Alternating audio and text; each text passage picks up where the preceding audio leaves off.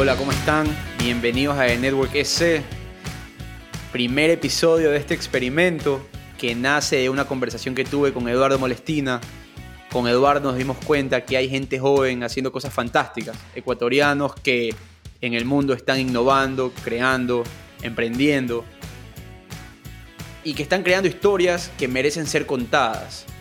Vamos a conversar y conocer a nuestros invitados, sus logros, miedos, dudas y qué enseñanzas nos dejan, qué les apasiona y por qué lograron lo que han logrado. Para esto hemos creado de Network EC, como les dije, un experimento y espero que les guste con ustedes, Eduardo Molestina. Así es, Mario, y no pudimos haber empezado con un mejor invitado que Javier Valareso. Como muchos lo conocen aquí, es un, además de ser un gran amigo de nosotros, es un emprendedor de muchas facetas. En este podcast nos cuenta cómo fue el camino que lo ha definido él como persona y cómo inicia su emprendimiento llamado J3. Espero que les guste.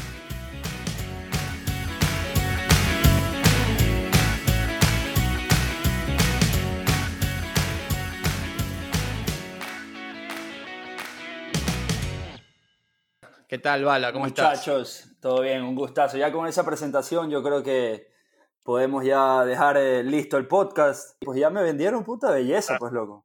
¿Ah? Vamos a ver, vamos a ver. Gracias, gracias muchachos por la invitación. Eh, como les comenté desde un principio, eh, me gusta que, que, hayan hecho esta iniciativa, me gusta que hayan compartido y le hayan dado el espacio.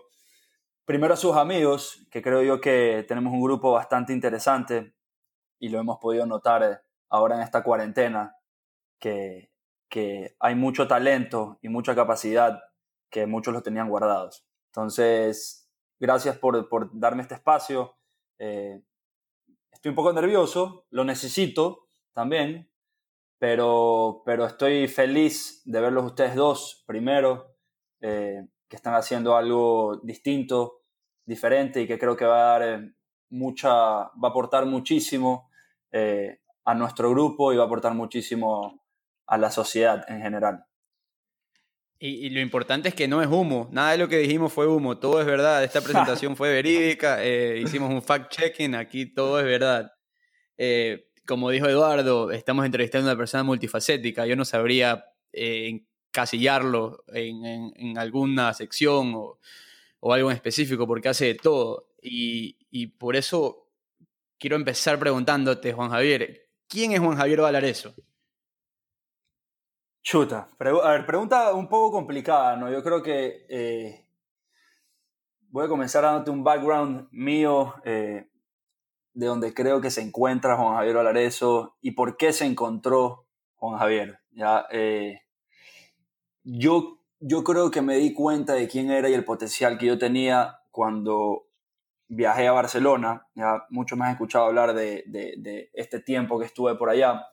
¿Por qué les digo esto? Porque yo cuando terminé el colegio, ya que estudié en el colegio de Javier, eh, con Mario, con Eduardo y con muchos amigos más en la promoción 51, eh, yo siempre quise irme a estudiar afuera becado por fútbol.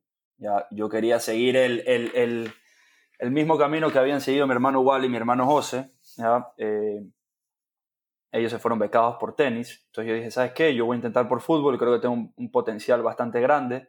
Me fui a hacer una prueba a Austin, a Texas, a la universidad que estudió mi hermano.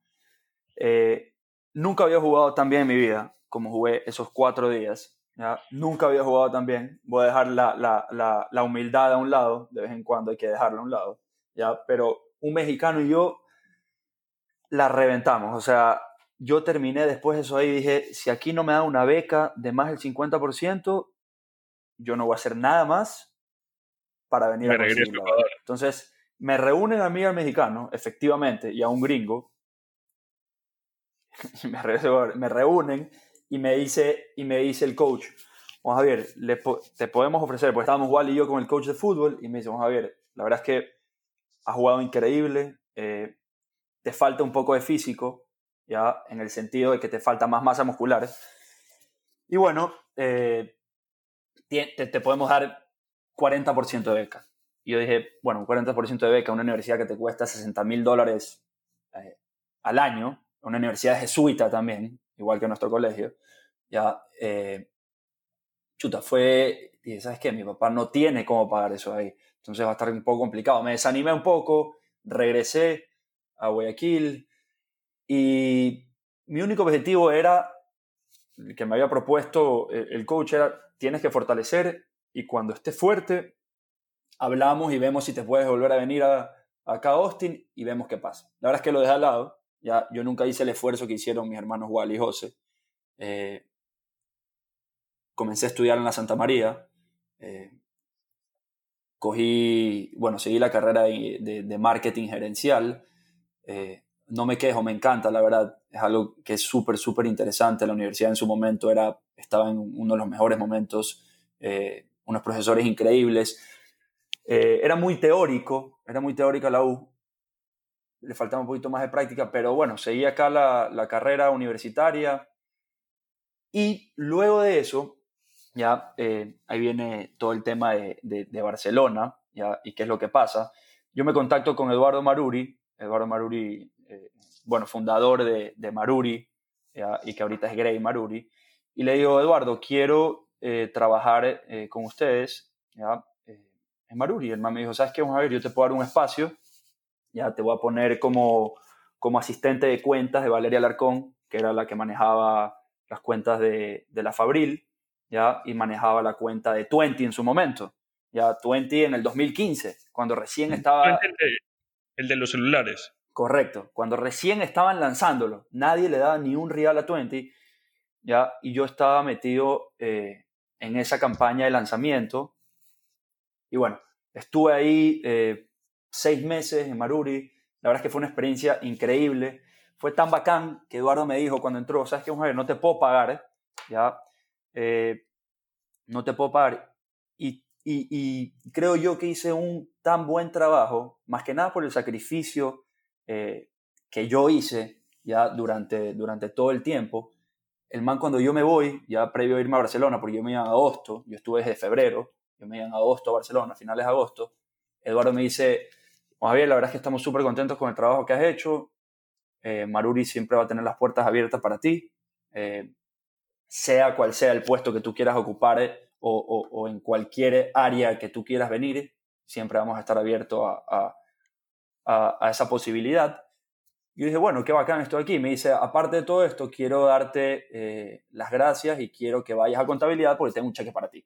Entonces fue como que, puta, qué bacán, me voy a Barcelona, tenía borrado mi billete, y aparte Eduardo Maruri, hoy presidente o CEO, o no, pero presidente de, de, de, Grey Europa, ¿ya? Y presidente del jurado de Cannes, me había dicho eso ahí. Dije, fue como que, puta, qué bacán. O sea, por más, o sea, no importa si hayan sido 100 dólares o hayan sido un millón de dólares, no importa. Es, es, el, el gesto que él hizo por haber reconocido mi esfuerzo en su empresa. Entonces, como que me sentía motivado, ya sabía que me iba a Barcelona. Y bueno, me fui a Barcelona. Todo para, todo para arriba en ese momento. Todo para arriba. Llego a Barcelona. Eh, la verdad es que puedo decir que Barcelona cambió mi vida. Eh, me liberó de esa espina que tenía de nunca haberme ido becado por fútbol a Estados Unidos. ¿ya? Eh, y lo mejor de Barcelona fue que creé unas relaciones increíbles. ¿ya? Creé unas relaciones... Eh, ¿por qué viajas a Barcelona? ¿Viajas después de haberte graduado? ¿Viajas eh, para hacer algún masterado? Viajo, Viajo, viajo porque eh, en la universidad sabía que tenían estos intercambios. entonces, uno de los principales lugares a los cuales me quería ir era Argentina. Pero como la universidad, Santa María de Guayaquil, solo tenía tres convenios, ya decidí, decidí buscar por la Universidad de Santa María en Chile, cuáles eran los convenios. Entonces, como nosotros somos un campus en Guayaquil, habían, no te imaginas la cantidad de convenios. O sea, te podías ir a Lituania si querías, te podías ir a, a, qué sé yo, a, Dinamarca, Alemania, tenías un montón de lugares. Entonces, veo, y ni bien abro la página, veo Barcelona. Y dije, bueno, apliqué a Barcelona, apliqué a Madrid, las dos me aceptaron, y la primera que me aceptó fue Barcelona. Entonces dije, ¿sabes qué?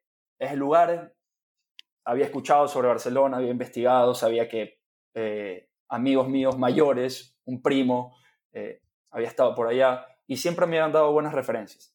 Entonces, esa fue un poco la decisión, también fue, o sea, lo tomé por esta espina que tenía eh, un poco como clavada, por así decirlo, de, no haberme... buscando la te fuiste buscando la revancha, más o menos. Me fui buscando la revancha y renacer un poquito, creo yo, ¿no?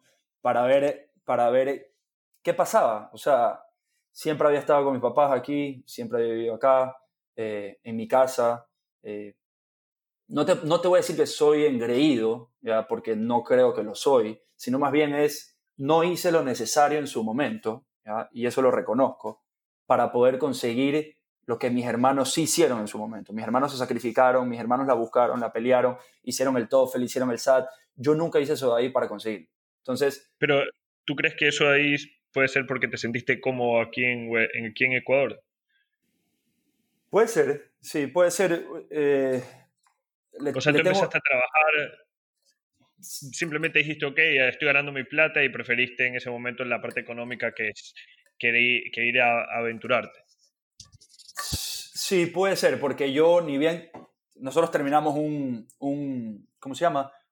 Un 12 de enero creo que las clases y, y, yo estaba camellando el siguiente lunes.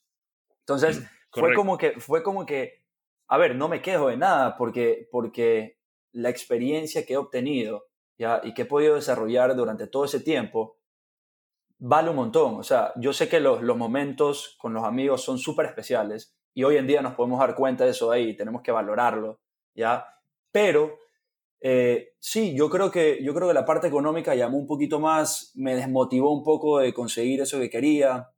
Entonces, eh, por ahí fue la idea de haberme ido a Barcelona. De ahí decides, bueno, dejar un poco al lado, a un costado lo del fútbol, te vas a Barcelona, te reencuentras a ti mismo o qué sucede, te reinventas, qué, qué pasa ahí? Sí, yo creo, que, yo creo que Barcelona me dio muchas experiencias de las cuales me, me, me, no, no te voy a decir que me hizo encontrar a mí mismo, o sea, no me fui a India, no me fui a un... No, o sea, no te fuiste, a un culto. sí, no me fui a un culto, no, no, o sea, yo, como ustedes saben, yo ahorita estoy haciendo yoga y toda la vaina, ya, y me, me estoy enfocando full en el tema de salud mental, pero no fui a eso ahí, sino más bien fue como como un, como un tiempo que necesitaba yo para liberarme de todo esto que, que no había podido conseguir, ¿ya? Eh, por un poco, no de recelo, sino más bien por esa espina que, que mis hermanos sí se fueron, mi hermano Balita, el menor, también está, Balita hizo una historia increíble en su universidad, entonces yo dije, ¿sabes qué? Este, este es mi lugar, me explico, o sea, cada cual, cada, cada persona tiene su propio tiempo y su propio espacio. Y si tiene que estar ahí es porque así lo decidió la vida, así lo decidió el destino y es literal. Entonces, fue como que me fui para Barcelona, tuve unas experiencias, la primera semana llego a Barcelona y había investigado y me fui a una discoteca que se llama Rasmataz, me acuerdo clarito, ¿ya? Eh, Rasmataz es una de las discotecas, puedo decir yo, más underground de Barcelona, ¿ya? Eh, tú puedes ver de todo, todo lo que ves en las películas eh, eh, que pasan en discotecas, pasa ahí. ¿ya? Esa noche no recuerdo absolutamente nada de lo que pasó. Ya fue como un borrón y cuenta nueva. Al siguiente día me levanté. Yo estaba llegando la primera semana donde el amigo de un amigo de mi ñaño Wally, que yo no tenía idea quién era. ¿ya? Entonces, el man estaba en Valencia, me había dejado las llaves, yo llegué a Barcelona, puta, qué increíble, estaba en, el primer sábado me pasa esa vaina. Al siguiente día me levanto, no como por dos días, ya entro un poco en depresión, ya porque no sabía qué había pasado. Me voy a Chuchaki. No, no sé si era Chuchaki, qué pasó, que si me metieron algo, me metí algo, no tengo idea, ya. Todo esto aquí, y bueno, llamo a mi mamá y le digo, mamá, yo quiero regresarme a, a, a Guayaquil. No puedo, no, no quiero vivir aquí, en realidad esto aquí me tiene mal, los extraño, extraño a mi familia, extraño a toda la gente, y mi vieja, súper terca, la man es súper fría, cabeza fría, me dice, ver, tú te quedas, o sea, tú que hiciste esta vaina, te vas a quedar. Bueno, efectivamente, esa fue la primera experiencia, que, que me dio mucho que aprender, ¿ya? que no puedo llegar a un lugar en el cual no conozco eh, a, a, nadie ¿ya? y simplemente... Ya, no, no, no, no la primera a salir, porque la primera a salir chévere, porque sí puedes conocer a la gente, pero la primera no, la primera no salir de discotecas, la primera regresarte, salir de, de, de, terminar, lo Terminar, ajá, terminar hecho un trapo y después de eso, como resignarme y, y decir, sabes que esto no es lo mío y no lo quiero. Entonces, ahí me di cuenta de que eso me pasaba cuando me decían algo, cuando me pasaba algo que no me gustaba, ¿ya? Como que de una me, me, me decía, ¿sabes qué? No quiero seguir con esto aquí. ¿Sabes que No quiero avanzar con esto aquí. No, no, me parece que es lo mío. Entonces como que me, me, me le huía, ya me daba miedo y, y, le generaba un rechazo a esos temas. Entonces, ahí como mecanismo de defensa. Tengo que, correcto, tengo que enfrentar ese tipo de problemas, ya, para poder resolverlos y poder saber quién realmente puedo llegar a ser. ¿Me explico? Ya, aquí hay una frase que, que, que, que la quisiera comentar no me acuerdo exactamente de quién fue, ya, pero lo vi de, del Instagram de mi viejo, que decía que tú preocupado por lo que, por lo, o sea, por, por todos los problemas de hoy en día, y hay mucha gente, ya, que simplemente tiene miedo de saber hasta el punto donde puedes llegar. O sea, a lo que quiero decir es, hay mucha gente que te ve y dice, este man tiene un potencial de locos, y tú muchas veces estás dudando de ti mismo. ¿Me explico? Entonces, y, eso me lo dice, y eso me lo dice mucha gente, ya me lo dice mucha gente eh, eh, y me hacen sentir muy bien, pero como te digo, era un mecanismo de defensa el hecho de, el hecho de, ¿cómo se llama? De, había un problema, no lo enfrentaba, huía y lo dejaba a un lado, pero sabía que era bueno, pero huía porque no quería enfrentar ese problema y no sabía qué es lo que me iba a pasar. Entonces, Barcelona me dio eso ahí, pum, tienes esto aquí, enfréntalo, te vas a enfrentar solo, ¿ya? me establecí en Barcelona, increíble, los primeros meses solo salía con gente de Ecuador. Y yo dije, yo no voy a salir con más gente de Ecuador, voy a ser un amigo o voy a ser amigos de España, porque en realidad no es que no quería. Yo amaba a mis amigos de Ecuador, los veía siempre, pero yo iba ya a conocer otro tipo de gente, ¿ya? Para conocer su cultura, para conocer su forma de vivir, sus valores, sus principios, que creo yo que son súper importantes y es lo que mucha gente hoy en día ha perdido. Entonces, y me comienzo a relacionar con gente de Barcelona, que hasta el día de hoy la sigo teniendo. O sea, después de cuatro años, después de cinco años, sigo teniendo esa misma relación que yo tuve allá con ese tipo de gente. ¿Por qué? Creo yo porque a la gente que conocí, al grupo que conocí, eran similares a nosotros. Tenían esos mismos valores, esos mismos principios, gente educada, gente con buenos modales, gente respetuosa, gente honesta, gente sincera, ¿ya? jodedora como todo el mundo, pero, pero creo yo que eso me hizo hacer clic con ellos. Entonces... Eh, ¿Y, cómo te ayudó eso a ti en, en, desarrollarte a ti mismo y decir, sabes qué, este viaje me ayudó a mí eh, para lo que soy ahora? ¿Qué viste? Eh, ¿qué, se ve ahora a largo plazo? Yo en realidad estaba viviendo full el momento. Ya, la verdad es que nunca había, había vivido tanto el momento. Ya, y tanto el presente. Y eso, eso me gustó. ¿ya? Eh, parte de las esquinas de Barcelona, cada esquina tiene su magia, su playa, literalmente, las tapas que tiene, esa diversidad que tú tienes en Barcelona, esa diversidad cultural, ya son las cosas que más me llamaron la atención. O sea, aquí voy a decirle un mensaje a mi mamá y a mi papá. Yo no voy a decir que, que que el tema del estudio fue lo principal. El tema del estudio, no voy a decir que fue una excusa, ya, pero la experiencia que yo pude vivir en Barcelona fue la que me hizo crecer como persona y me hizo expandir esa visión de que yo puedo conseguir literalmente todas las cosas que yo quiero si me lo propongo, ¿ya? enfrentando mis miedos, eh, eh, no echándome para atrás, siendo perseverante en la vida, eh, buscando nuevas opciones, estando en situaciones en las cuales no tengo ni mi papá, ni mi mamá, ni mis hermanos, ni a nadie que me vaya a resolver los temas. Resuélvelos tú, Juan Javier. Y eso hice. Oye, Negro. Y así. Ajá. Y, tomando, eh, y tomando en consideración lo, que tú dices, que es, eh, en Barcelona puedes rescatar que de alguna u otra manera ahora eres tú quien debe tomar sus propias decisiones. Eh, estás solo contra el mundo ahí, no tienes más que ciertos amigos, eh, has aprendido algo muy valioso que tu mamá te lo acaba de enseñar, que es eh, no te des por vencido tan rápido, dale un poco más, sea un poco más arriesgado.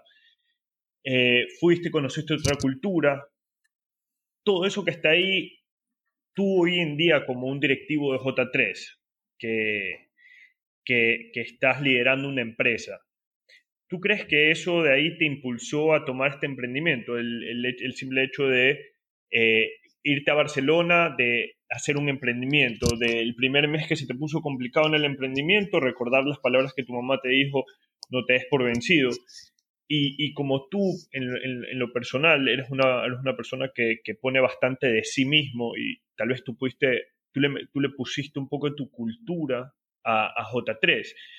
¿Cómo, cómo, cómo, cómo ves esa parte ahí? ¿Qué pasó? Claro, es, que ahí viene, ahí viene esa otra parte. O sea, me explico. Yo llego de Barcelona y me ofrecen, ni bien llego de Barcelona, me ofrecen a mí trabajar en un puesto de mercadeo, ya en un hotel de Galápagos, en la isla Isabela. Entonces, llego a Barcelona, me ofrecen, esto, me ofrecen esto de aquí. Y yo digo, brother, yo me tengo que ir a esta huevada, me explico. O sea, esto, esto, lo tengo que aprovechar. Había llegado con esa mentalidad, aprovechar el momento, aprovechar las oportunidades que se te dan en la vida. Hazlo. Entonces, ahí viene otra parte de mi vida. Llego a Barcelona y, pasa otra parte de mi vida en la cual me ofrecen esto aquí, lo converso con mis papás, ellos me dicen, tú tomas la decisión, mira dónde vives en, en, en, en Galápagos, mira lo que vas a hacer. Y ahí sale la opinión de mi hermano Wally, que me dice, puta, pero ¿por qué te vas a ir a Galápagos? O sea, tú no estudiaste turismo, eh, eh, y no lo estoy desmereciendo lo que me dijo, sino quizá él lo hizo como un mecanismo de, oye, no te arriesgues a algo, o sea, ya te fuiste a Barcelona, ven acá, comienza a, aplicar todo lo aprendido, ya todo lo que estás estudiando, en algo que tenga que ver con respecto a lo que estás haciendo actualmente. Entonces yo le dije, pero ya, yo me quiero ir, simplemente quiero, quiero ir a probar allá suerte, a ver cómo me va, creo que es una oportunidad increíble. Bueno, no te alargo más el cuento, nunca me fui, ¿ya? Eh, me arrepiento de no haberme ido porque creo que son cosas que se tienen que aprovechar y comienzo a camellar con, con, con mi año Wally en V-Sports. Ya, V-Sports era una empresa de, de, marketing y entretenimiento deportivo en las cuales tú te metías, jugabas un fantasy como el de la UEFA y tenías ciertos pronósticos para los mundiales y teníamos eventos deportivos en su momento. ¿ya? Eh, me gustó trabajar con Wally, ¿ya? porque aprendí a tener paciencia, ¿ya? aprendí a tener mucha paciencia. Eh, conocí mucha gente en el mundo deportivo, mucha gente. Wally tiene mucha llegada con todo el mundo de la gente, o sea, todo el, el, el mundo deportivo, con la gente de caravana, tiene un montón de amigos, eh, con la gente de Estudio Fútbol, con la gente de DirecTV, con la gente de Digital Plus en su momento. Entonces, conocí todo ese mundo y la verdad es que le agradezco por haber, haberme dado ese espacio y por haberme eh, puesto a trabajar en algo que al final es, yo sí creía, ¿ya? Pero no era el timing adecuado en el cual eh, eh, estaba sucediendo. Entonces, por temas de, relación eh, hermano-hermano, relación laboral, se estaba un poco desgastando todo esto aquí, ¿ya? Y me acuerdo clarito que ahí viene la parte de, de, J3, por qué inicia J3, ¿ya? Y cómo arranca todo esto, es, es que yo lo llamo a, a Lucho Estrada y le digo, Lucho, oye, estamos buscando una persona para que venga a trabajar aquí a V Sports, ya que venga a trabajar al lado mío eh, en todo el tema de, mercadeo, eh, todo el tema de lo que se puede hacer con la marca, eh, qué temas de innovación se pueden hacer, etcétera, etcétera. Entonces, Lucho llega ya a la oficina, igual estaba con mi papá, y Lucho, antes de entrar a la reunión, me dice, Juan, quiero proponerte algo. Y yo le digo, ¿qué pasó? Y me dice, me acaba de llamar un tío, ¿ya? Que quieren que le manejemos las redes de su pizzería. Y fue como que me hizo así, me hizo un clic y yo dije, ok, por aquí es el camino. O sea, ¿por qué? ¿Por qué es el camino por aquí? Porque iba a tener mi libertad, ¿ya? Iba a tener el espacio para poder desarrollarme y para poder desarrollar ideas con una persona que yo quiero, ¿ya? y con una persona que, que le tengo mucho respeto y, y, y, lo admiro un montón por su capacidad intelectual y por lo que puede llegar a ser. Un saludo a Pepito Estrada ahí. Un saludo a, a, a, Tuchetti ahí. Saludo a Tuchetti. Y Espero que nos escuchando. Esperemos que sí, esperemos que sí, esperemos que sí. Así que te mando un abrazo, Tuchetti. Entonces, pasa todo esto aquí, en medio antes de entrar a la reunión, y yo cuando entro a la reunión, estamos Wally, Lucho y yo, yo ya sabía que me iba a ir. ¿Explico? O sea, yo ya sabía que no iba a continuar. Entonces, o sea, tú, tú llamaste bien para contratar y terminaste renunciando. Totalmente. Fue una vaina que yo dije, qué loco está, o sea, qué, qué, qué loco lo que acaba de pasar. Entonces, bueno, lo pienso un rato, lo converso con mis papás. Eh, mi papá siempre ha sido de, de, la línea de trabaja con la familia. Me parece muy bien, ya, pero yo soy más de la, de la línea de mi mamá. Si es que la relación familiar se está desgastando, muchas veces por discusiones o porque cuando, cuando estás en el trabajo y vuelves a la casa sigues en el tema de camello, sigues en el tema del trabajo, se desgasta, al final esa vaina cansa, hasta un lado. Entonces, eso a mí también me libró de muchos problemas que estaba teniendo internamente, ya con mi hermano, con mis papás, con mi ñaño José también, ya. Entonces, eh, yo cuando quería renunciar no supe cómo hacerlo hablé con mi papá, ¿ya? Primero fui a hablar con mi papá y le dije, oye, voy a hacer esto aquí, la verdad es que voy a renunciar y quiero empezar lo mío. Entonces, me dio un poco de miedo enfrentarlo a Wally, decirle a Wally como que me costó, me costó, sinceramente me costó y no lo hice de la forma madura que tuve que haberlo hecho, que haber dicho, oye, ñaño, mira, a ver, yo tengo esto aquí, me salió esto acá, quiero optar este camino por A, B, C motivo, ¿ya? Cuando simplemente, ¿sabes que Le dije un momento y ya, ya le había dicho a mi papá que me iba a ir, dije, venga, yo me voy a ir. Y, y ya, o sea, fue así súper raro. Y él, y él obviamente lo tomó una posición como que me pudiste haber dicho con tiempo, me pudiste haber dicho de la mejor manera, no habérselo dicho a mi papá, yo me enteré por mi papá, me explico, y no hablar directamente con él.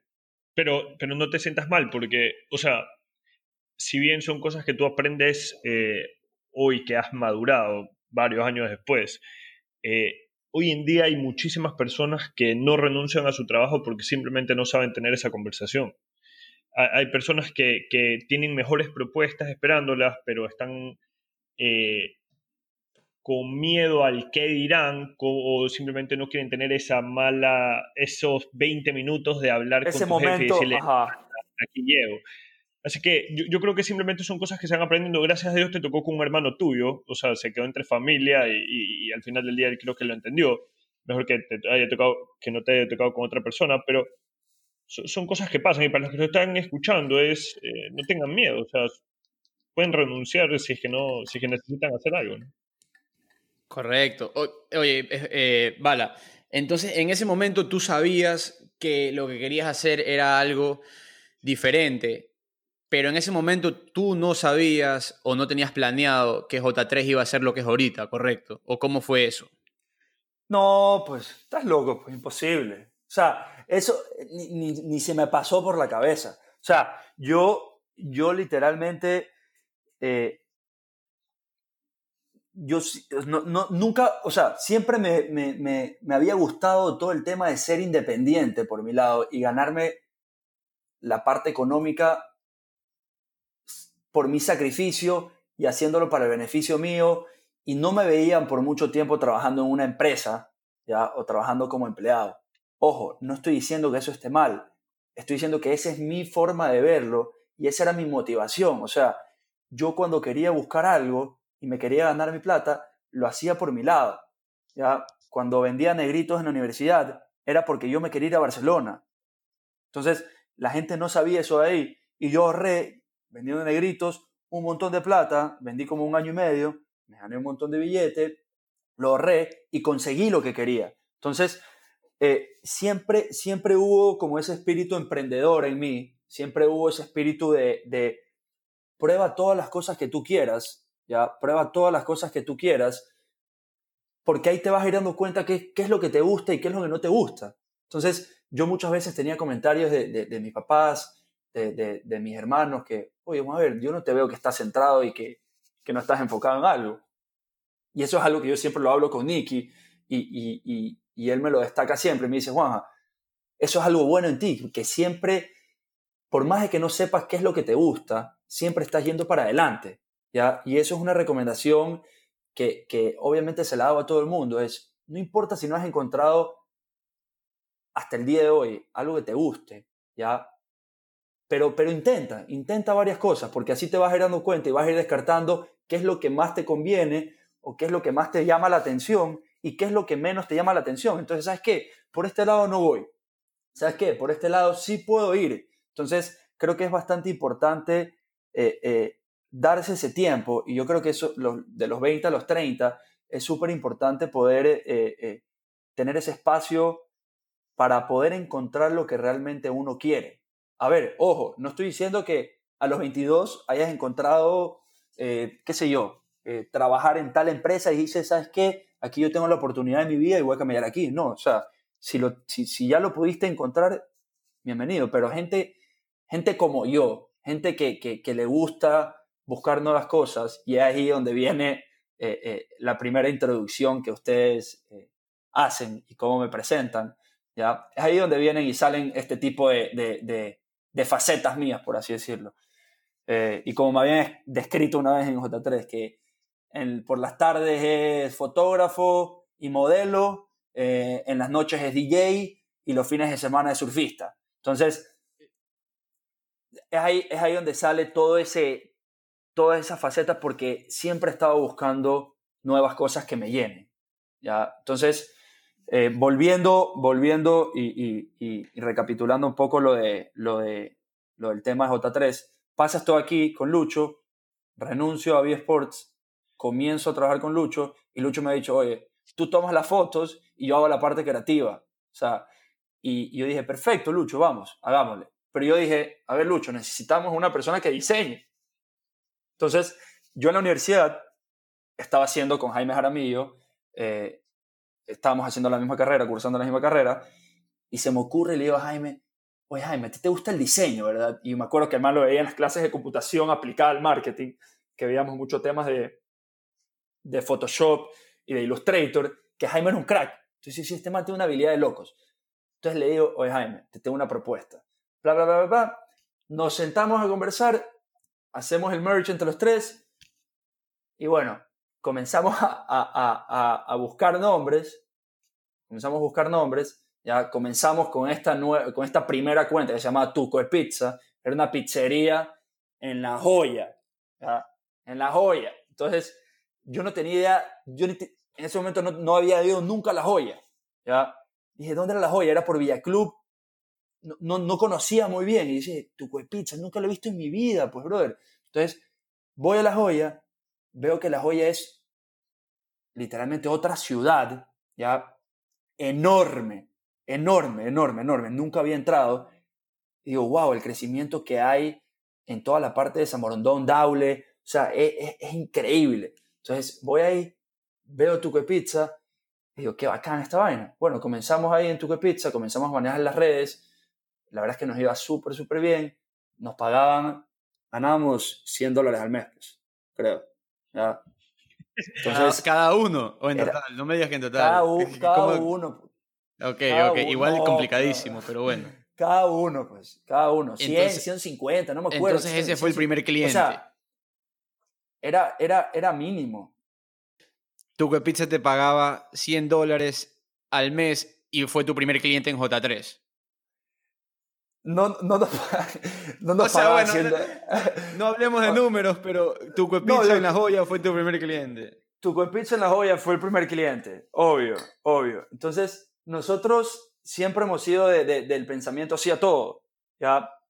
Y vacancísimo. Aparte era, era el tío Juan Carlos, de Lucho, ya, que Juan Carlos tiene un por ciento de acción en, la, en, en, en, J3, ya, porque él nos dio la compañía que era una compañía ya constituida. Entonces, por, por, por, por habernos dado la compañía, tuvimos que hacer la división y él tiene un por ciento de las acciones. Y el man ah, fue el primer... Y el man fue el primer cliente de, de, J3. Entonces, yo creo que fue, fue un poco también de, de, Tú sabes que aquí la gente en Ecuador es súper... O sea, se maneja mucho por relaciones y eso es súper importante. Entonces, yo creo que también fue una apertura que nos dio él para poder entrar en todo este mundo publicitario, ya porque él sabía que tenía más amigos, los cuales no iba a poder recomendar. Entonces, ganamos Tuco de Pizza, mientras eso buscamos el nombre y sale un amigo de, del tío Lucho, de Juan Carlos, ya, que era en Decor, Douglas Hernández. Eh, y él nos dice, ¿sabes qué muchachos? Nosotros tenemos eh, esta, esta empresa que vende papeles tapices, eh, eh, qué sé yo, viniles adhesivos, pisos PVC, etcétera, etcétera. Necesito que nos, manejen el, todo el tema de las redes. Entonces comenzamos a crecer, comenzamos a crecer. Y bueno, incluimos a una persona, el primer diseñador, si no me equivoco, creo que el primer diseñador fue Maurito, un man que trabajaba, un conocido Lucho que trabajaba en Macán. ¿ya? Ustedes se dan cuenta de que consiguen dos clientes, y ya no les alcanzaba solo siendo los tres para, para cumplir las demandas del cliente y ahí es cuando empiezan a crecer y a contratar gente. Para este entonces ya tenían una oficina, ya sabían a dónde iban, cuál era el plan a largo plazo. Nada. No había nada. Nosotros seguíamos como nosotros seguíamos como si fuera un, un cachuelo. Entonces, tanto así era que trabajábamos cuatro horas al día, no íbamos a jugar fútbol a las 12 del día al tenis, los tres somos socios, pateábamos la pelota, nos bañábamos en la piscina, nos gastábamos los 100 dólares que nos pagaba en Decor, en un ceviche y, en una biela, nos quedábamos echados ahí, después de eso volvíamos, eh, volvíamos a trabajar. Y, brother, veníamos y trabajábamos a las 6 de la tarde hasta las 8 de la noche, me acuerdo que yo bajaba mi televisión a la casa, aquí abajo en la sala de la casa, trabajamos los tres, nos quedábamos dormidos, nos íbamos, nos íbamos a la casa de Jaime también a trabajar. La mayoría de veces trabajamos en la casa de Jaime, nos turnamos entre la casa de Jaime y, la mía. Lucho no sé por qué nunca quiso poner su casa, se lo voy a seguir reclamando hasta el día de hoy. ¿ya? reservada, José Luis. Nos debe, nos, debe una, nos debe una jama a Jaime y a mí. Pero, pero bueno, entonces comenzamos a caminar y veíamos que entraba más trabajo, entraba más trabajo, entraba más trabajo. Luego, ahora, eh, sacamos una duda, ¿cómo llega ese trabajo que está ahí? ¿Fue por eh, relaciones que ustedes han hecho poco a poco? ¿Su trabajo ya estaba... Acuérdense que en ese momento tal vez ustedes eran una empresa que recién entraba, entonces tal vez su contenido no necesariamente es el contenido que hoy día me presentas, que hoy día es algo wow. Que, cero, cero. En ese momento me imagino yo, y discúlpeme si no es así, pero tal vez el contenido no era, no era el, mejor. ¿Cómo siguieron llegando sus clientes? Eh, precio, calidad, servicio, word to mouth? Eh, ¿qué, pasó? Yo creo que aquí, y como se ha manejado todo J3 siempre, es boca a boca. ¿ya? Eh, yo principalmente me considero una persona que tiene mucha llegada eh, en la sociedad guayaquileña o en la sociedad en la que yo, yo estoy. Mi papá... En, en las, es un, sociali, un socialite guayaquileño, digamos que... Es, un socialite. La, la, crema. El, el Paris Hilton criollo que tenemos por acá, pero obviamente en versión hombre. Eh, claro, pero no, pero o sea, lo digo en buen sentido de que, de que es chévere eso ahí, o sea, tener mucha gente eh, eh, a la que tú puedas llegar, ya en otras partes del mundo no pasa, o sea, si tú le quieres llegar a, si tú le quieres llegar al presidente de, de, de, de, un banco, ya no le vas a poder llegar así de fácil como yo le puedo llegar a Angelo Caputi y llamarlo y decirle, oye Angelo, quiero reunirme contigo una de las formas más importantes para que tú puedas tener un, un, negocio exitoso, además de que obviamente tienes que tener un producto que vende y un buen servicio, es... Por supuesto. ¿Qué tantas personas conoces? O sea, tu, tu, tu círculo social es, es importante para tú poder crecer. Y, eso totalmente merecido, porque... Sí, totalmente de acuerdo contigo, Eduardo. Eh, pero sí, eh, eh, el principal medio por el cual llegamos a la gente es, era es y seguirá siendo el boca a boca. ¿ya? Eh, por, como te estaba diciendo, o sea, mi, mi, papá eh, conoce mucha gente, el tío de Lucho conoce mucha gente, el abuelo de Lucho también conoce mucha gente, el papá de Jaime está eh, metido en toda la parte de administración, creo que es el, el, el gerente administrativo o, director administrativo de la Casa Grande. Entonces todos tenemos un círculo en el cual nos iban recomendando. Y sabes qué, oye, míralo estos pelados, están comenzando, le meten ganas, le dicen sí a todo, no te cobran mucho, eh, eh, tienen buena llegada y la verdad es que vas a tener un buen tiempo con ellos. Entonces, yo siempre les he dicho a Lucho y a Jaime que esa es una propuesta, no es una propuesta de valor nuestra, ya, pero es un, es un factor diferenciador clave, ya, que otras agencias no tienen. O sea, tú vas a hablar con el dueño de la empresa, a los cuales tú conoces, ya, tú conoces cómo son, tú sabes de dónde vienen, tú sabes que comulgan de la misma hostia como, como, como se dice, ¿ya? Entonces, tienes, tienes esa confianza para dar ese paso que mucha gente no lo hace en el tema de comunicación o tiene miedo de comenzar o de arrancar el tema de comunicación en su, en su pequeña o mediana empresa, porque nosotros estamos realmente enfocados a pequeñas y medianas empresas. Entonces, así se ha desarrollado eh, eh, todos estos años, ¿ya? Entonces, comenzamos a crecer, comenzamos a crecer, eh, conseguimos cuentas más grandes, ya teníamos un equipo, una diseñadora, ya entra Doménica Mera, que es una gran diseñadora, un talento increíble, ya, y entra Guillermo Vaquerizo, ya, a entrar como reactor. Entonces, éramos los cinco trabajando, luego de eso comenzaba a entrar más trabajo, comenzaba a entrar más trabajo. Eh, y bueno, dijimos, ¿sabes qué? Ya no podemos ir en la casa de Jaime, necesitamos buscar un lugar. Bueno, nos demoramos como mes y medio, dos meses buscando lugar en Ríos, nos fuimos a Urdesa, nos fuimos a otros lugares. Y la verdad es que dijimos, los tres vivimos aquí en San Borondón, trabajemos aquí en San Borondón, la gente que vive en otros lados, sorry, va a tener que darse eh, eh, va a tener que darse el tiempo para poder venir hasta acá, pero eh, era lo más viable y encontramos un lugar perfecto, ¿ya? Que es en Entre Ríos. ¿ya? ¿Cuánto, tiempo pasó, ¿Cuánto tiempo pasó desde que empezaste con tu primer cliente hasta que consiste en una oficina? Chuta, en, tiempos así en específico no me acuerdo, pero yo creería que... 2010, pasó 2016 2017, creo que fueron unos ocho meses por ahí. Ya, fueron desde, que, desde, que, Lucho te dice afuera de la oficina de... octubre, octubre Lucho me dice eso. Octubre Lucho me dice eso ahí. oficina ocho meses. Sí, yo creo que sí, un año más o menos. Entonces... Ya, ok.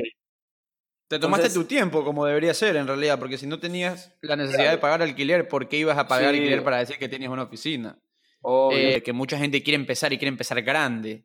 Y no, simplemente puedes empezar pequeño y vas haciendo camino al andar. Este es un ejemplo concreto de eso.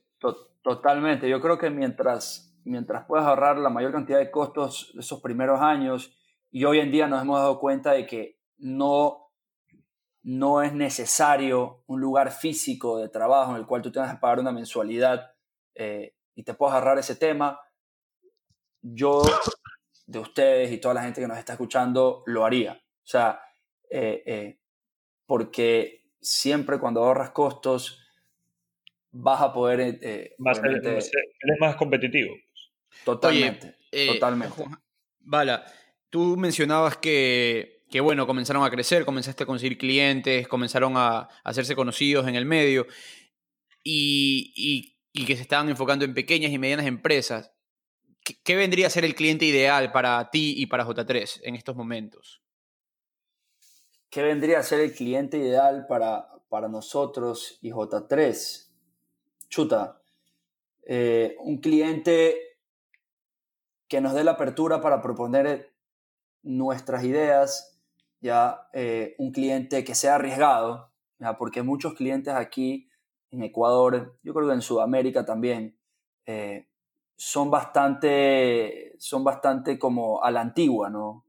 sí, en los años 70, qué sé yo, como que siempre quieren lo mismo eh, eh, que han visto y no se quieren arriesgar a algo más.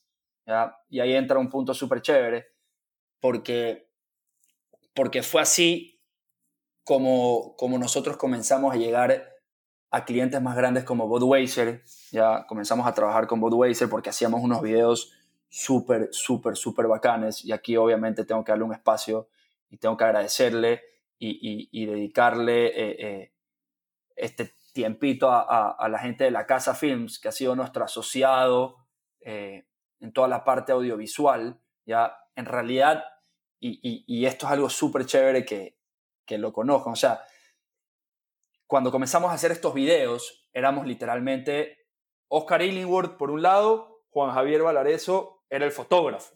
¿ya? Entonces, Oscar hacía el video, Juan Javier Valareso hacía, hacía las fotos. Entonces, me acuerdo que nos llama Cabeto Puga y nos dice, oye, tengo un evento que van a tocar los Amigos Invisibles y Swing Original Monks en Montañita, necesito fotos y videos. Le dije, Oscar, tengo 300 dólares, te puedo dar 150, y yo me gano 150, tú haces el video y yo hago las fotos. Entonces, nos vamos con Oscar, hacemos este video, conozco a la, a la, a la jefa de marca Budweiser, creamos un vínculo súper chévere y comenzamos a camellar con ellos durante el año 2018, ya, y comenzamos a hacer cosas con ellos. Y ahí tuve un desliz, ya, y por poco no, es que iba a cometer un error, pero, pero no tenía bien claro o no tenía bien marcado esta línea eh, eh, entre lo que puede hacer Juan Javier Valareso y lo que puede hacer como fotógrafo, ¿ya? Y lo que puede hacer eh, Juan Javier Valareso en la agencia. Entonces, conversé con Lucho, conversé con Jaime y le dije, ¿sabes qué? Mire, he hablado con Oscar, voy a hacer una marca aparte, ¿ya? Que la hicimos, hicimos un logo que se llamaba Capiro, era la marca, eh, y era simplemente para generar contenidos audiovisuales eh, eh, de todo tipo, o sea, comenzar a desarrollar ideas y toda la vaina, porque sentía que con la agencia como que muchas veces quería proponer ciertas ideas, pero por temas de, de, de tiempos, por temas de que no teníamos muchos recursos, como que no podíamos hacer realidad esas ideas. Entonces, tuve ese desliz y como que yo me quería crear la misma competencia para J3, me explico, o sea, cuando J3 yo podía ser el, el, el, fotógrafo de la agencia, ¿ya? Y obviamente lo contratábamos a Oscar para que, para que venga ya todo el tema de los videos. Entonces, la verdad es que fueron unos momentos medio difíciles. Yo decía, puta, quiero ganar mi billete, necesito plata. Eh, me había embarcado una deuda de haber comprado la cámara eh, estaba literalmente hasta aquí. Entonces, fue, fue, fueron tiempos complicados que yo creo que a la final es con cabeza fría y hablándolo con mis papás, eh, la decisión simplemente fue, si pueden hacer esto en conjunto, entre Oscar y J3, ya eh, háganlo. ¿Por qué pasaba todo esto? Porque yo era el que hacía las fotos, yo era el que me iba los fines de semana a grabar, ya eh, yo era el que, el que, qué sé yo, se quedaba hasta las 2 de la mañana en, en haciendo este tipo de, de, trabajo, ya, que es algo que aquí obviamente Lucho y Jaime no, no creo que estén muy de acuerdo conmigo, ya, que es algo que no tiene mucho que ver con lo que hago actualmente. O sea, si tú entras a una empresa ¿ya? y eres director de producción, no significa que porque seas dirección, director de producción y tengas la cámara de fotos, tú eres el fotógrafo de la empresa. Si yo en realidad me pusiera en el papel normal, ¿ya? Significaría que si necesitan que Juan Valareso haga fotos para J3, necesitan darle un valor. ¿ya? Correcto, yo estoy de acuerdo con eso. Entonces, entonces ahí teníamos muchas discusiones con Jaime Lucho y ellos me decían, no, pero entonces yo hago la parte estratégica y Lucho me decía, no, pero yo hago la parte creativa y yo manejo las cuentas Sí. Para mí el tema de la fotografía es, un tema eh, eh, eh, puntual, ¿no? Sí, es un tema aparte. si tú el día de mañana decides que tú quieres ponerte a barrer y a limpiar la, la oficina, si eso, si eso amerita que quitas un conserje, que el conserje ya no vaya, pues ¿por qué no te puedes ganar tú esa... o sea, es un ejemplo, un ejemplo bien burdo. es, claro, es claro, pero, pero al mismo tiempo conversaba con mi viejo y me decía, Juan, tú tienes que hacer sacrificios por la compañía, ¿me explico? También es eso, o sea, es tu, Y es la verdad, o sea, eso es. Pero lo que yo decía es, yo invertí un billete ya, un billete en mi cámara, porque invertí un billete en mi cámara, y literalmente no se me reconocía nada, ya, para yo poder pagar eso ahí. ¿Me explico? O sea, yo tenía que buscarme horas extras, eh, eh, fines de semana o después del trabajo, para poder hacer fotos, ya que no tengan que ver con marcas, porque yo dije, ¿sabes qué? Ya se acaba esta vaina, todo lo que sea fotos de marca lo voy a hacer con J3 y todo lo que sean fotos de, de bautizo, fotos de cumpleaños, fotos de, qué sé yo, eh, cosas en específico que yo creía que no pasaba esa línea y lo podía hacer por mi lado, lo voy a hacer por mi lado porque yo necesitaba pagar la cámara. Entonces, yo, yo sí estaba bastante en contra de eso ahí en su momento, porque obviamente me veía la obligación de cumplir un pago mensual en las cuales se estaba viendo beneficiada la agencia, ¿ya? Y no me estaba viendo beneficiado yo para esto, esto aquí puntualmente. Entonces, claro, yo me iba a Quito tres veces al mes, eh, viajaba full, eh, tuvimos un año súper, súper intenso, en el cual yo no pasé mucho en mi casa, pasábamos produciendo, haciendo cosas increíbles, y literal buscamos maneras de cómo, de cómo, eh, calmar esta situación, y yo nunca me sentí cómodo, ¿ya? yo nunca me sentí cómodo, sinceramente, y, fue complicado manejar todo eso ahí, pero me dio una lección, me dio una lección, me dio un aprendizaje que, que siempre es un inicio, tú tienes que decir tus cosas claras y cuáles son los roles que hay en una empresa, ¿ya? y establecerlos. Si, hay un, si hay un rol que no, que, que tú lo haces, porque yo no soy un profesional en fotografía, ¿ya? A mí me gusta la fotografía, me encanta la fotografía, he hecho cursos, ¿ya?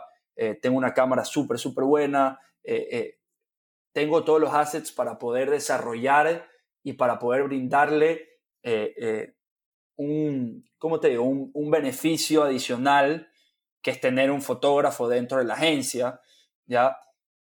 Pero sí deberían de marcar, o sea, la gente debería dejar claro qué es lo que tú haces. Si yo me voy a dedicar a ser el director de producción de la agencia, no significa que por ser director de producción y tener una cámara, cada vez que haya un tema de fotografía, tú vas a hacer las fotos. Ya. Vale, y aquí viene mi, próxima pregunta. Ustedes eran tres los founders de J3, entonces entre los tres tenían que tomar las decisiones de a dónde iba y a dónde no iba la empresa.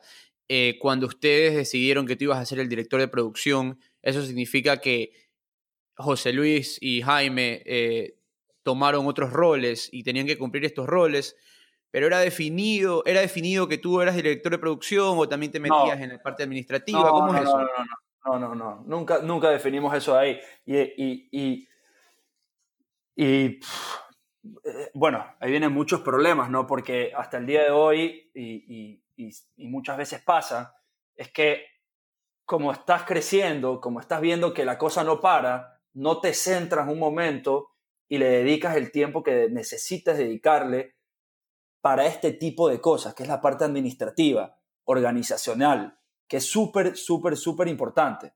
Entonces, eh, la verdad es que sabíamos que Jaime manejaba los números, entonces Jaime se iba a encargar de toda la parte de, de, finanzas. Ya sabíamos que Lucho eh, había estado en Macán durante tres años y medio, cuatro años manejando cuentas, entonces Lucho iba a manejar cuentas. Entonces, sabíamos que Juanja tomaba fotos, le gustaba todo el tema audiovisual, eh, eh, se relacionaba con la gente. Juanja entonces iba a crear la parte de, producción audiovisual, fotográfica y traer a los clientes. Pero nunca lo dejamos claro, nunca dejamos eh, establecido en papel cuáles iban a ser los roles de cada una de las personas. Y yo creo que eso fue, yo creo que eso fue no digo un error, fue un aprendizaje adicional, porque eso es algo que he aprendido de, de Lucho y Jaime, que todo lo que nos ha sucedido son aprendizajes para luego mejorar.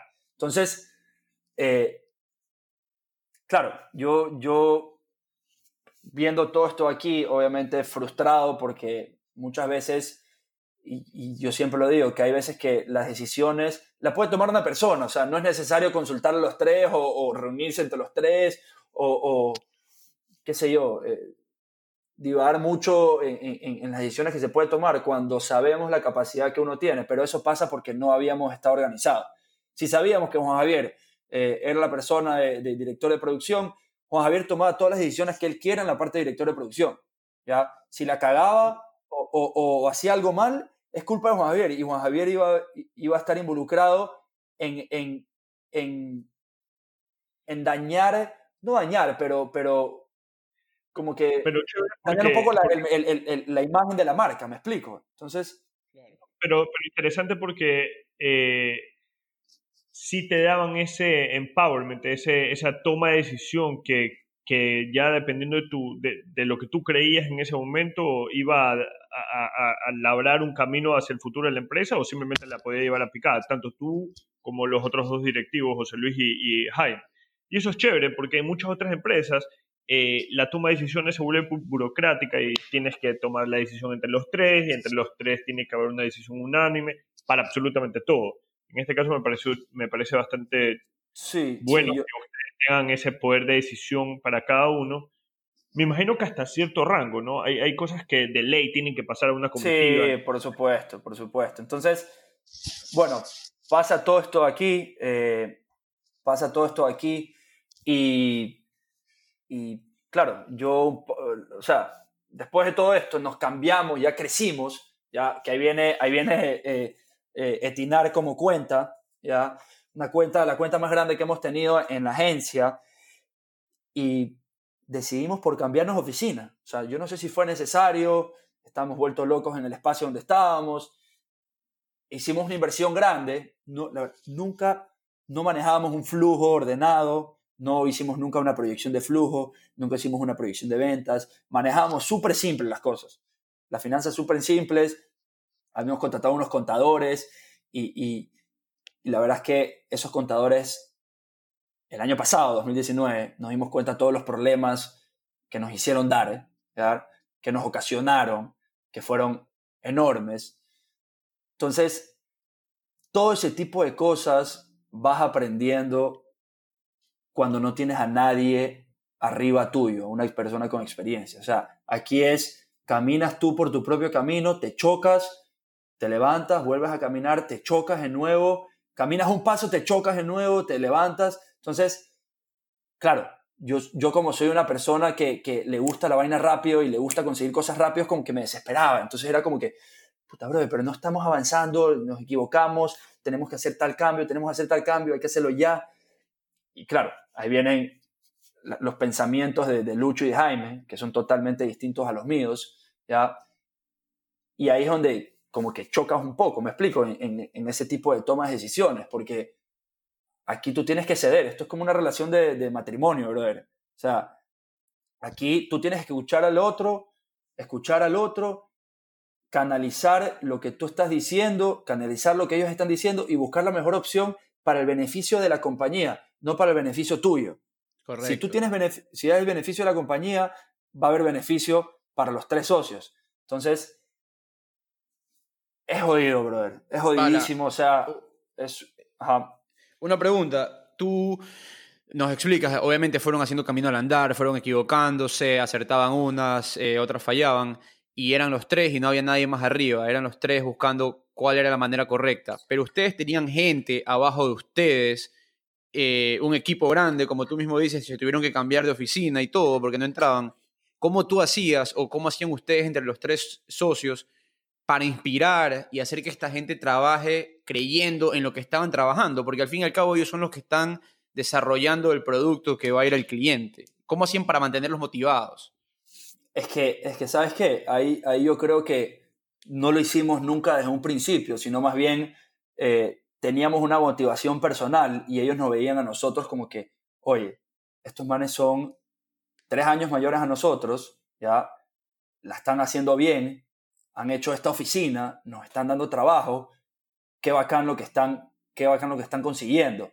Ya, pero no es que teníamos un moto, no es que teníamos un propósito, ya, y se lo comunicábamos a ellos. No, eh, eh, eh, y, aquí, y aquí cito, no voy a citar exactamente, pero aquí hay un TED Talk que es súper chévere, ya, de un, de un emprendedor y de un, ¿cómo se llama? De un empresario reconocido en Estados Unidos, eh, que él dice, que lo más importante de todo esto, antes del business plan, antes del, team que tengas en tu, en tu, en tu empresa, antes de, de, ¿cómo se llama? De toda la parte financiera que te puedan brindar, antes de la idea de negocio, es el timing. Entonces nosotros habíamos, como te dije, en su momento mm, conformamos J3 por el timing que tuvimos. O sea, Lucho me llamó, yo sabía que necesitamos un diseñador, lo llamé a Jaime, nos conformamos, hicimos Camino al Andar, creíamos en, que nosotros teníamos las capacidades para poder conseguir eh, clientes súper buenos para la agencia. No teníamos un moto que se los explicábamos o una comunicación interna que incentivaba a la gente a conseguir eh, eh, ciertos objetivos. Ya nunca nos planteamos objetivos, o sea, como que claros. Era simplemente todo muy desorganizado. Ya, sinceramente, eh, hace, en el 2018 éramos muy desorganizados. Ya en el 2019 decidimos tomar un paso diferente, ¿ya? y comenzar a poner eh, eh, mano firme en todas las cosas que teníamos que hacer y a comenzar a actuar como compañía. Ya, en 2018... Eh, disculpa que te interrumpa. Ustedes obviamente estaban en este proceso de aprendizaje un poco desorganizado, como tú lo dices, pero algo estaban haciendo bien porque los clientes seguían viniendo, los, los clientes decidían quedarse ¿Qué estaban ustedes ofreciéndole al cliente para que el cliente diga, ¿sabes qué? Me voy a quedar con estos manes, parece que todo está yendo de maravilla. ¿Qué, qué, pasaba ahí? Es que, ¿sabes qué? Nosotros teníamos unos sub y bajas. Ya, nosotros teníamos unos sub y bajas que, que creo yo que en esto sí te puedo ser súper, súper transparente. Nosotros para vender somos increíbles, brother. ¿ya?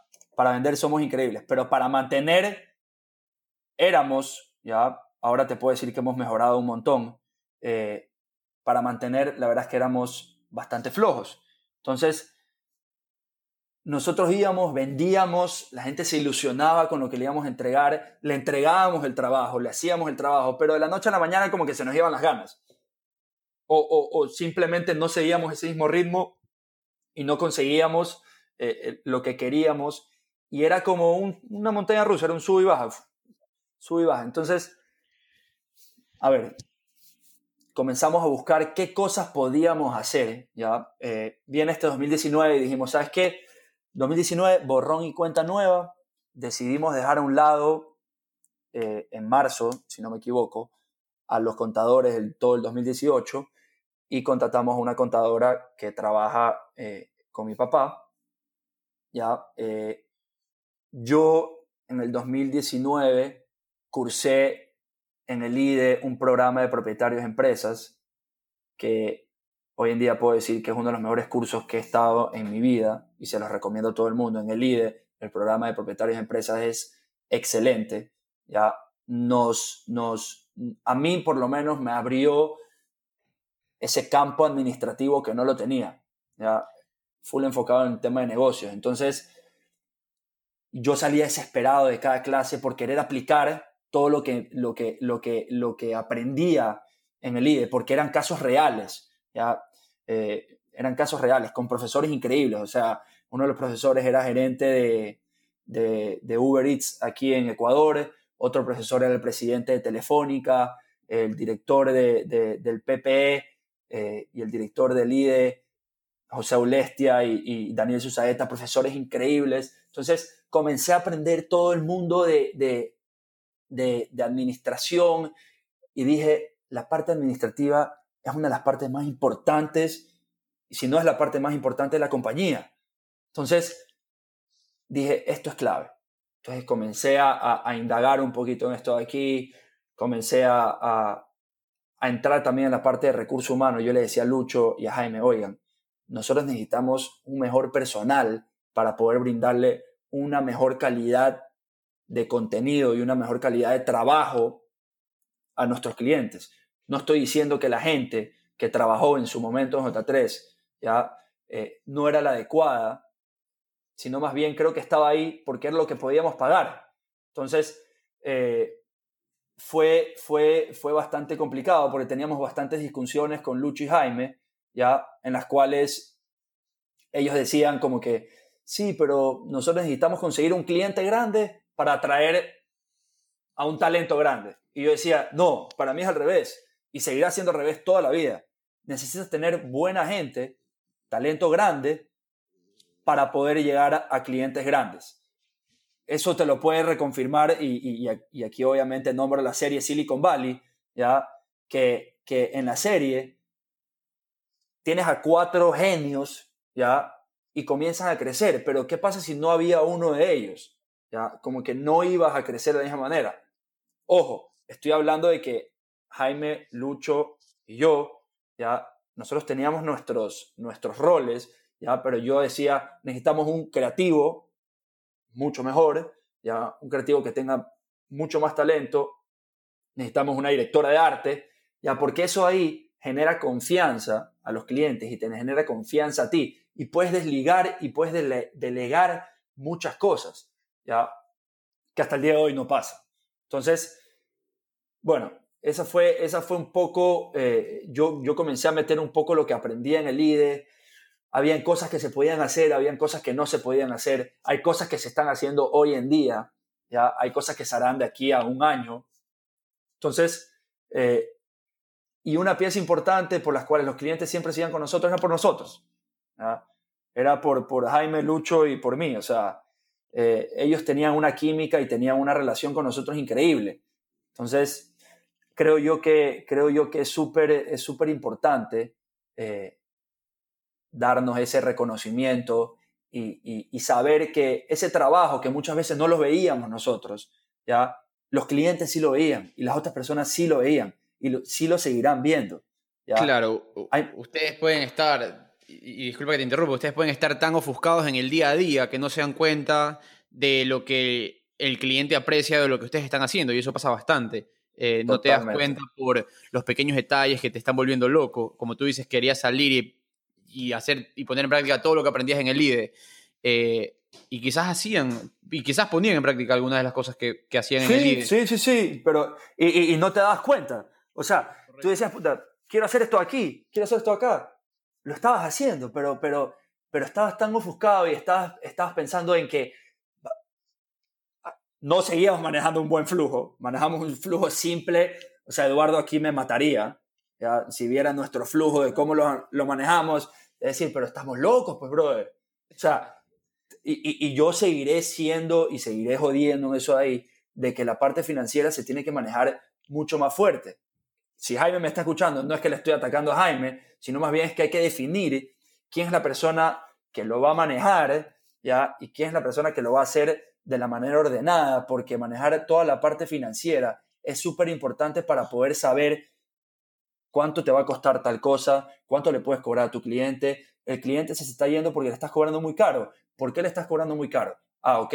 entras en la parte de los recursos. Tus recursos, tienes ocho personas. ¿Y por qué no mejor tienes cuatro en vez de tener ocho?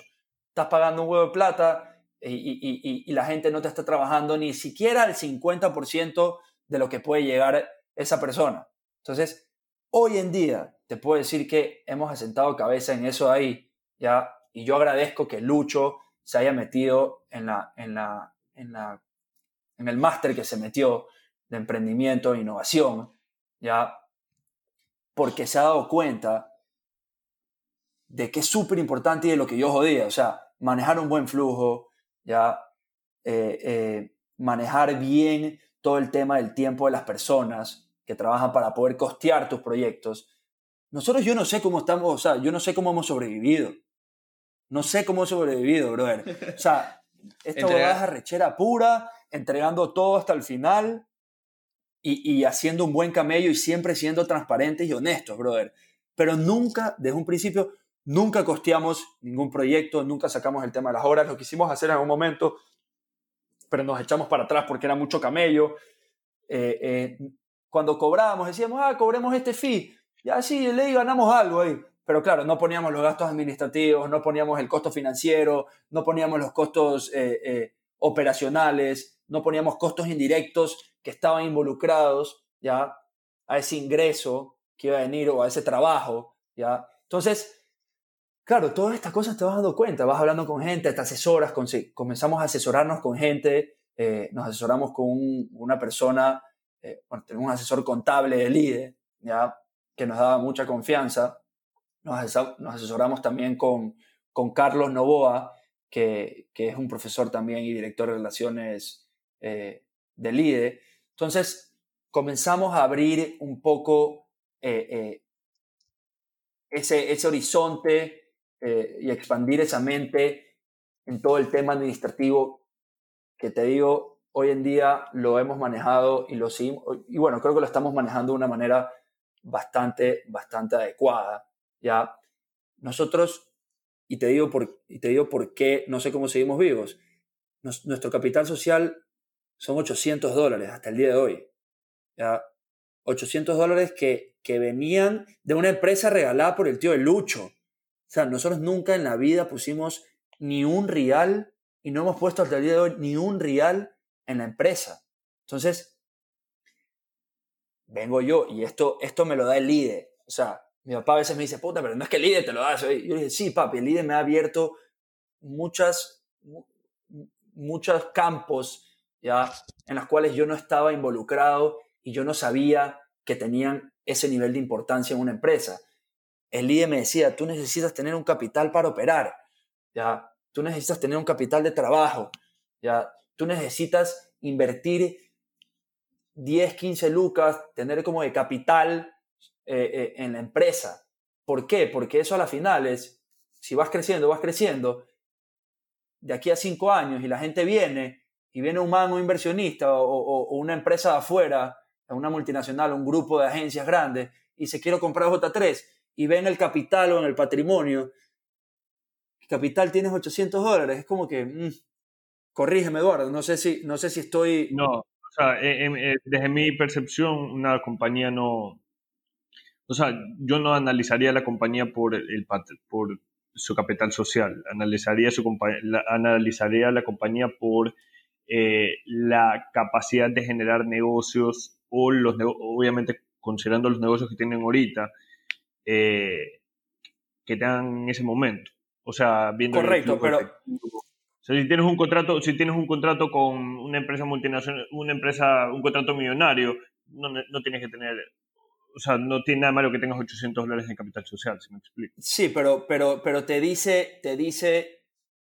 O sea, lo que es lo que me dice, lo que me, lo que me dice, y, y si me preguntas a mí como mi percepción es que de alguna manera ustedes son los tres eh, socios y el hecho de que hayan 800 dólares me da a mí la percepción de que eh, deberían confiar un poco más en ustedes mismos y en su propio emprendimiento. O sea, si... Ok, sí, yo... Al menos poner algo, o sea, sacrificar algo, arriesgar algo para yo decir, o para que alguien que revisa diga, ok, e, e, ellos confían en esto aquí. Sí, yo, yo, yo, yo estoy de acuerdo con eso, pero más que nada te decía porque porque sí, o sea, tú puedes tener la capacidad de generar negocios increíbles, ¿ya?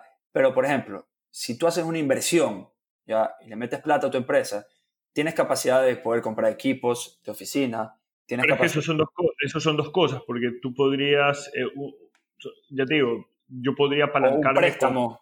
yo podría apalancarme con un préstamo, pero eso no va a mi, a mi patrimonio, eso va a mi pasivo. Eh, y, y, para que tengas una idea, eh, siempre va a ser más barato apalancarte. Eh, financiarte, eh, apalancarte con capital de un tercero que capital propio, porque tu capital propio es más caro.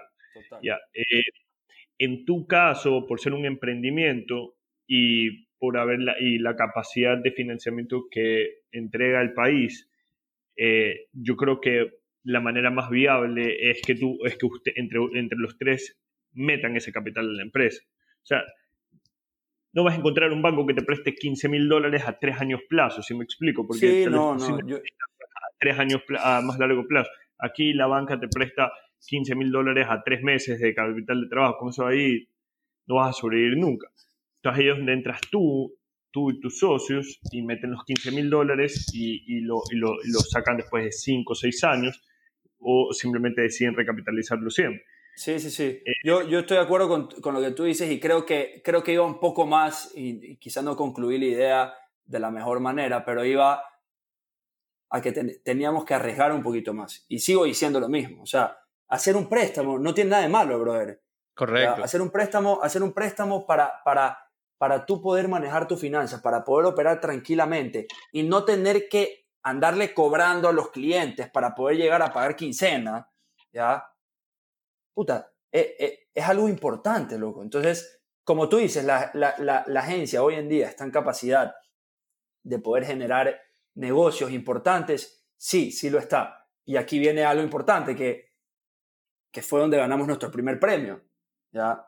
Que esto es algo súper chévere que no se los he contado. ¿Puedes hablarnos un poco de eso? ¿Cómo, cómo, cómo sucede? Yo me acuerdo que, que, la chica que era jefa de marca de Budweiser, ya, eh, me dice, Juanja, me voy a Banco Guayaquil. Le dije, buenazo, qué chévere, o sea, bacán, buen cambio.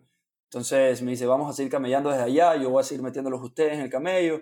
Bueno, me viene y me llama y me dice, Juanja, tengo una plataforma que se llama Amex for Foodies, ¿ya? en la cual eh, los clientes American Express VIP ya van, pueden ir a una cena en donde se unen un chef de afuera, lo traen de, de Sudamérica, ¿ya? y un chef de Ecuador, un restaurante en específico, de un restaurante de autores, unen sus dos comidas y dan esta experiencia gastronómica.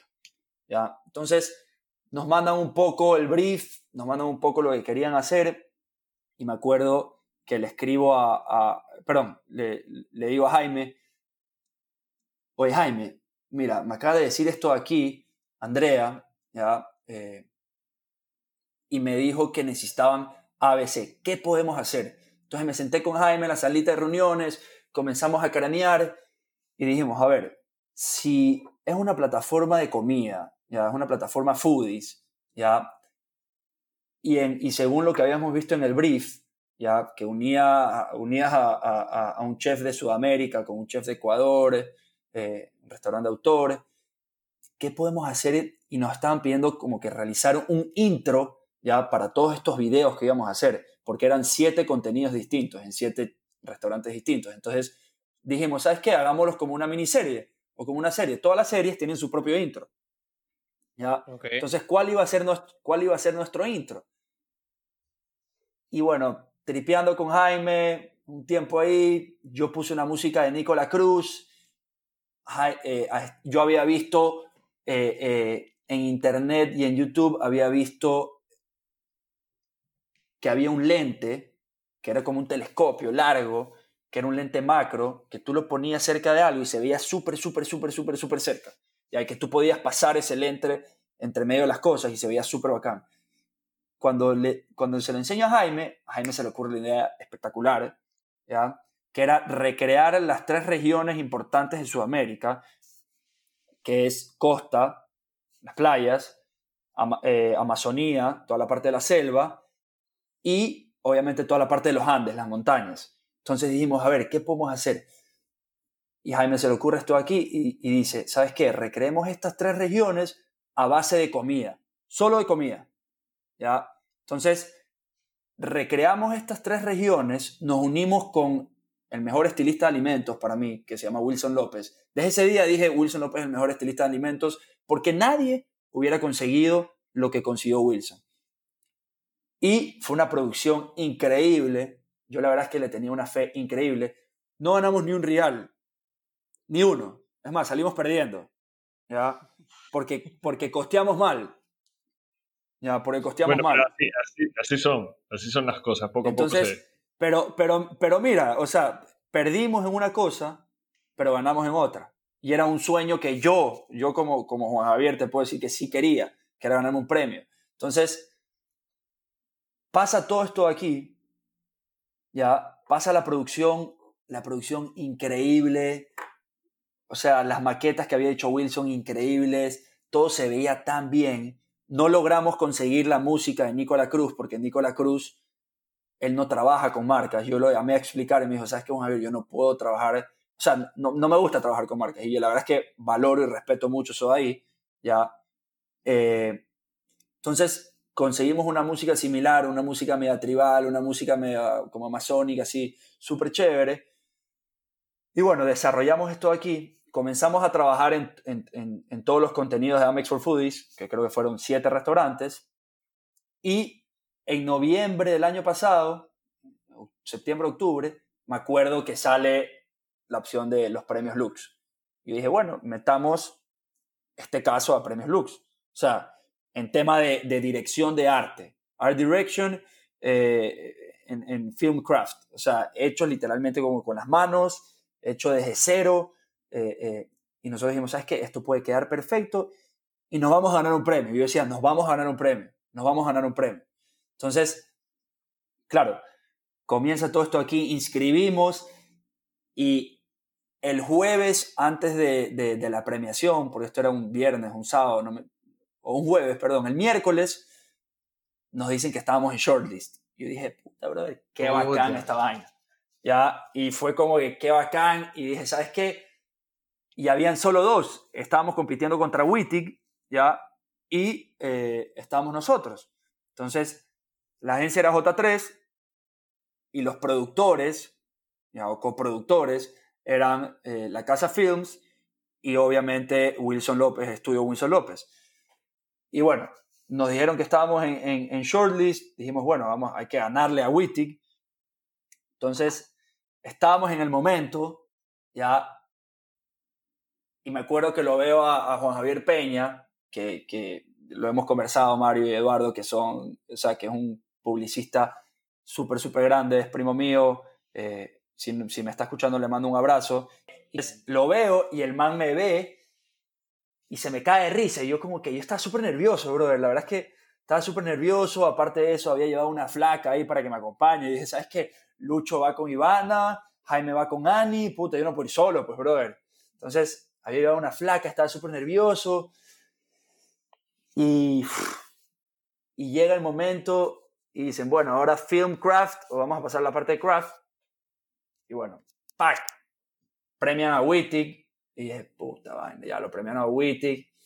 Y nos dicen, el único oro en la categoría film craft en Art Direction. Entonces yo ya sabía, porque en el shortlist el único que estaba como Art Direction éramos nosotros. Y dicen, Amex for Foodies, J3, La Casa Films y Wilson López. Y yo dije, brother, se consiguió algo que tanto queríamos. La verdad es que la sensación que tuve en ese momento, mientras caminaba, se me salían las lágrimas, antes de que nos, que nos reciban el premio, yo tenía como esa vibra y esa energía de que nos íbamos a ganar el premio. Y, y me puse super feeling, ya, me puse super feeling. Y hoy, hoy te puedo decir, ¿ya? Hoy que he vuelto a la, a la, a la, a la, a la oficina ¿ya? Y, y, y, se me puso la piel de gallina cuando llegué hoy día, porque la verdad es que haber estado dos meses sin estar, o sea, estando en casa y no estando en tu lugar de trabajo, que es tu segunda casa, veo el premio, veo la oficina y digo, algo tenemos que haber hecho bien para haber conseguido todo lo que hemos conseguido. Ya le hemos dedicado tiempo, le, hemos dedicado sacrificio, le hemos dedicado horas de más, eh, nos hemos olvidado muchas veces de salir con nuestros amigos, nos hemos olvidado muchas veces de nuestra familia. Y no fue, hoy día fue, fue súper lindo haber llegado y haber visto que tienes una oficina decorada por, por un diseñador, ya tienes una oficina que, que la gente se sienta cómoda, que todo el mundo tenga su silla, tenga su espacio de trabajo, que tenga su cafetera, que los tres Jotas tengan su, su, su, su espacio para poder trabajar tranquilamente. Y digo, oye, o sea, lo que has hecho es realmente bueno.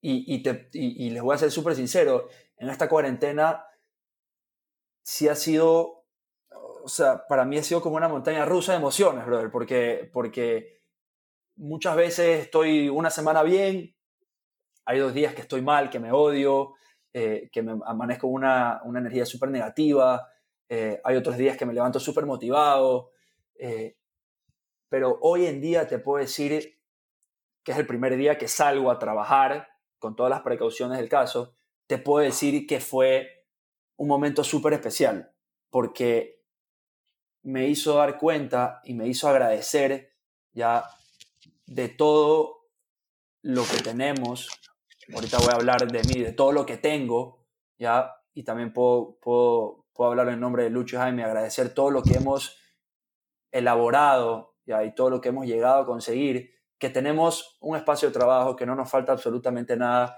que sí, eh, eh, hemos tenido problemas con ciertos clientes ahora en el tema de la cuarentena, porque todo el mundo está recortando sus gastos, pero han venido más clientes eh, y todo sigue, todo sigue para, para adelante. O sea, es la única manera, siempre estar enfocado, siempre tener ese drive que tenía, si no se han visto la serie Michael Jordan, véansela, ese drive que tiene Michael Jordan de cualquier cosa que pase, buscarle, darle la vuelta, darle la vuelta y ver cómo esa negatividad la convierte en un tema optimista o positivo, ¿ya? y ver cómo, cómo buscas ese, como, como, como esa salida. Entonces, te digo, hoy en día ha sido un día especial, ¿ya? hoy 20 de mayo ha sido un día muy, muy especial porque me di cuenta de todo lo que hemos logrado. Vi el, vi el, el, el, el, premio solito ahí. Dije, brother, este premio fue un sacrificio que hicimos nosotros y algo que queríamos conseguir y lo tenías. Y lo que yo quería después de eso era mandarlo a Canes. Entonces, y, y, yo sabía que si lo mandamos a Canes... No, porque no, se dio Canes a las finales, pero, pero si nosotros hubiéramos preparado, y Juan Javier Peña nos dijo, si ustedes preparan bien el caso, le dan la vuelta de cierto sentido, ya lo hacen un poco más emocional, yo creo que ustedes pueden ganarse por lo menos un bronce. Sería una locura.